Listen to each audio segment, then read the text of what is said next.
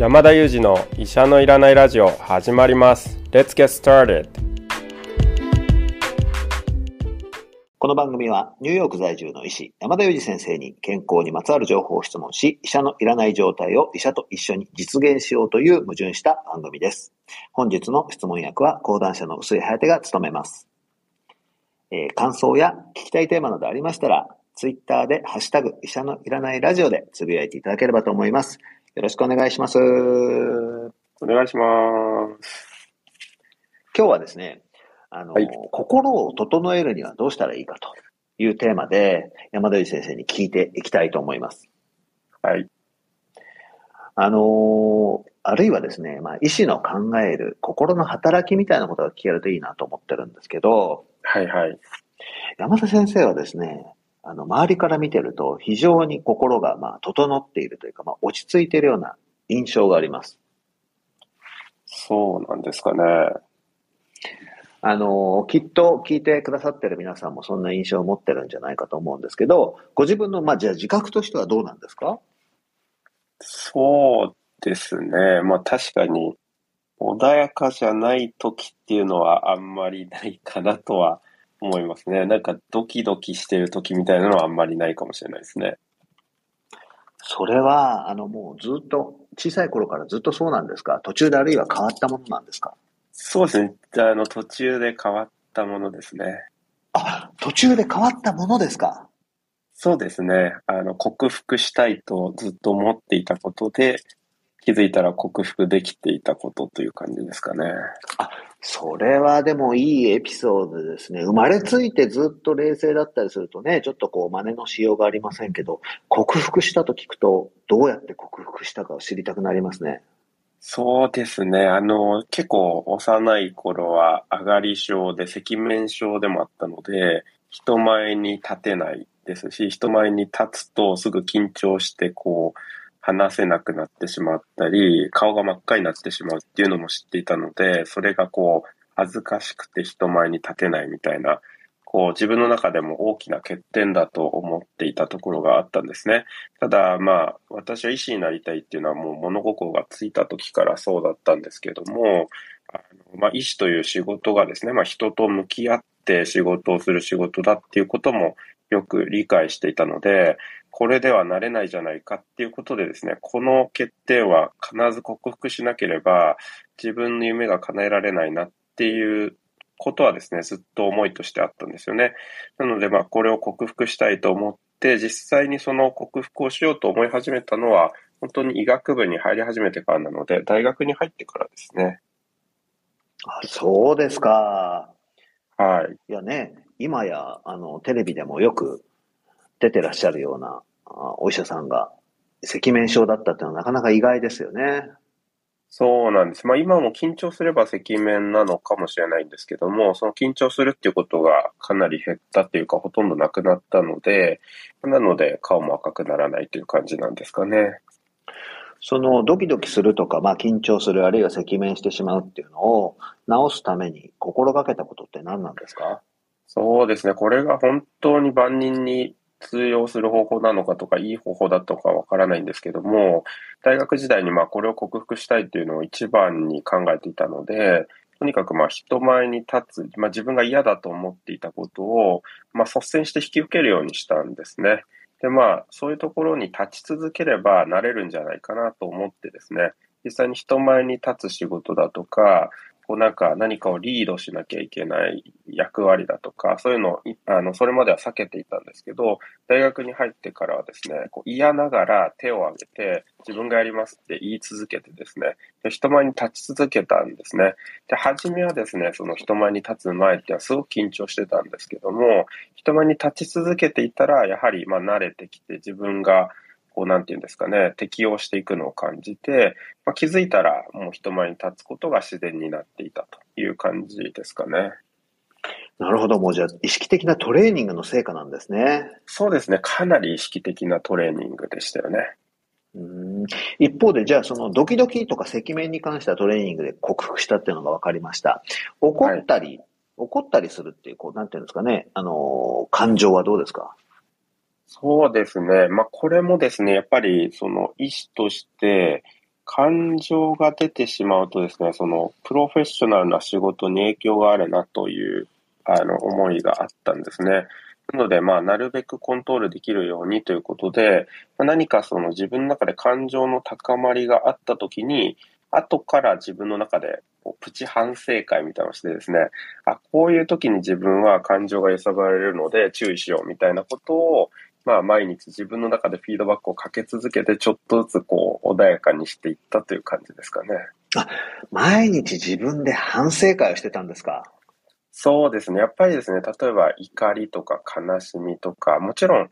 まあ自然なことですし、あっていいことですし、全然悪いことではないんですけども、少なくとも自分の中で、まあ、病院で働いている間は少なくとも、こういった感情に揺さぶられると自分の判断能力が鈍らされるということはよく分かっていたので、まあ、そういう意味でその自分の判断が絶対鈍らないように少なくとも病院の中ではこういった感情にあまり揺さぶられすぎないようにしようという、まあ、そういう思いで、まあ、意識してきたんですよね。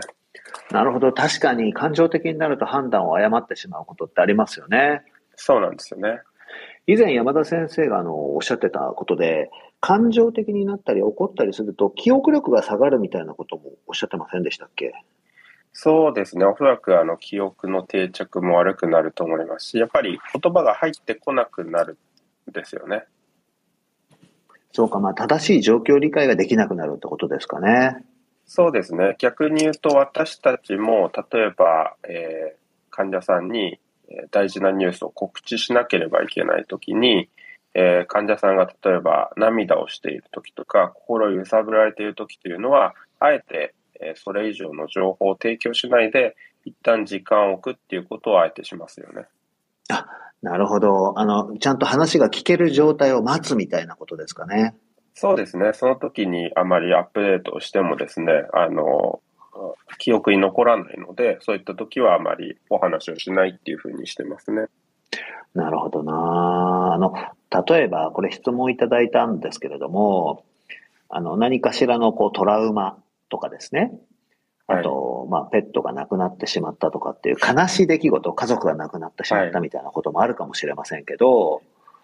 そういうこう状態を克服するのにどうしたらいいかみたいなことって何かあるんですか？あなるほど。まあ、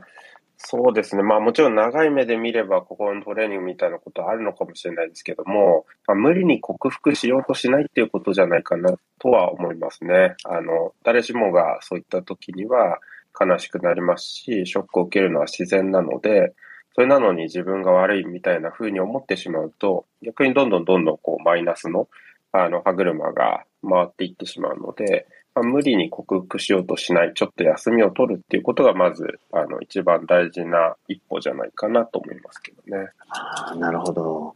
あなんかすごくあのよくわかります。そうですよね。はい。あの、あと一方でですね、ちょっと医療の現場で、はい、健康とかに対して心が与える影響って、まああると思うんですけれども、はい、こういう研究とかもよくされているものなんですか？そうですね。そういった研究はまあ非常によくされていまして、あのまあ古典的には月曜日の朝に心筋梗塞が多いみたいなことを示唆した研究もあったりするんですけども、まあ、これはまあなんていうんですかね、休み明けでっていうようなお話ですけれど、あの、それだけではなくてですね、例えば、えー、日本でいうと震災が起こった時にどうかとかですね、アメリカでいうとハリケーンの後どうかとかですね、あるいはテロの後、まあ、あの、ニューヨークでは特にワールドトレードセンターの事件があったので、あの、ワールドトレードセンターシンドロームなんていうふうに名前もついてますけれども、ワールドトレードセンターの、まあ、被害に遭った人たちが、まあ、その後、どういう様子で生きてきたのか、みたいなことを追いかけた研究と未だに進行していて、これ実は私が所属するマウントサイナ医科大学がやっていて、高齢者のパートは私がいる老年医学科がやっているので、まあ、身近にその研究を見ているんですけども、あの、こういった大きなイベントと、身体的な健康との関連というのもよく知られていまして、実際にこう、テロとか、あるいは戦争とか、まあえー、天災ですね。あの、台風とか地震、まあ、こういったものとですね、例えば、心筋梗塞の発症なんていうのは、すごく密接に関連していると言われていて、こういったイベントがあるとですね、新規拘束になる方が増加するっていうような関連もよく知られているんですよね。あ、そうなんですか。はい。それは、あの、心筋梗塞というものを引き起こす、まあ、原因に、こう、精神的なものが多いっていうふうに言えるわけですか？そうですね。多いというのはなかなか難しいんですけれども、あの、関連があるというのは十分に見えてきているところじゃないかなと思います。例えば、そのストレスがかかるということで、まあ、交感神経が、その働きが強くなるというような一連の、あの、体の変化の中で、血管がこう細くなりやすい、まあ、締まりやすいとかですね。あるいは血を固める働きをしている細胞である血小板というものの機能が少し変わってですね、血小板が固まりやすくなるなんていうような変化が起こってですね、それであの心筋梗塞が起こりやすくなるんじゃないかなんていうことが考えられていますかね。そうなんですか。で、月曜の朝に心筋梗塞が多いっていうのは、あの、実際そうなんですか？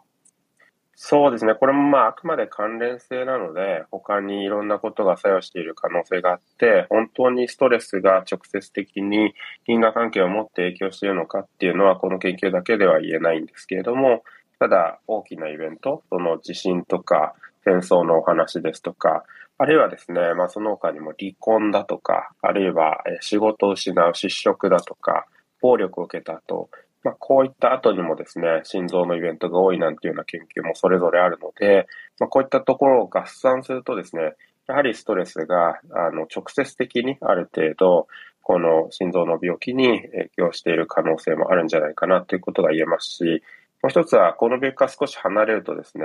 実はストレスが直接的な原因になっているであろうと言われている心臓の病気もありまして、日本語がついてタコツボ型心筋症なんて呼ばれてるんですけども、心臓の形がですね、ちょっと動きがいびつになって、タコツボのような形になるので、まあ、こういった名前がついてるんですけども、実はそういった病気すら知られているので、やはりストレスと心臓の病気っていうのは関連はあるんじゃないかなと思いますね。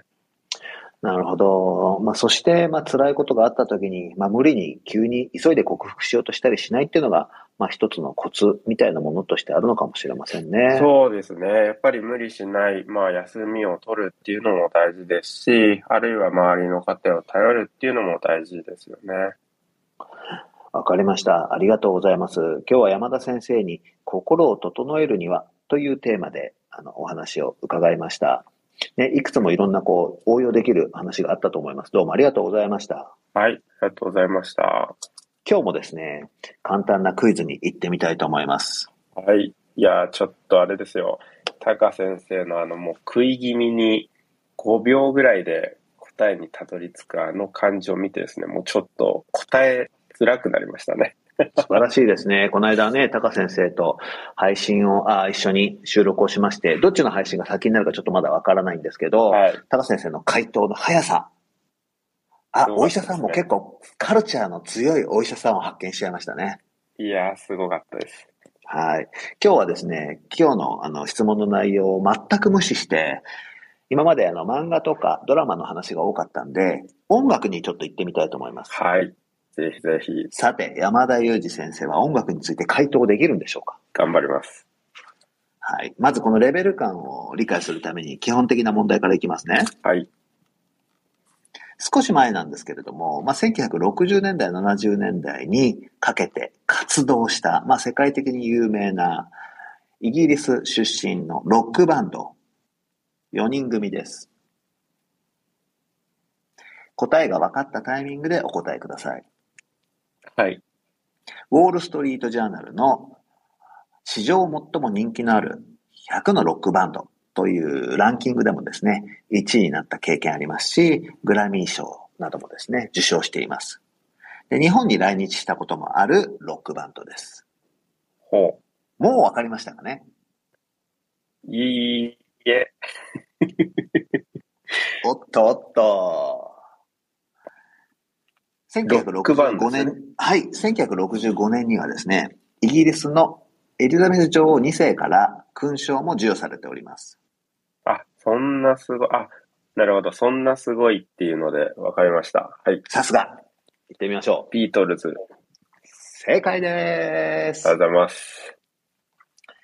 いやー、ままあ、様子見としてはこんな感じですかね、音楽ジャンル。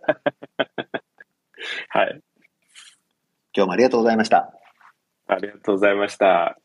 今日も、新田さんはちょっといらっしゃらないので、えー、いさんと二人でお送りしました。Thank you for listening and see you next time.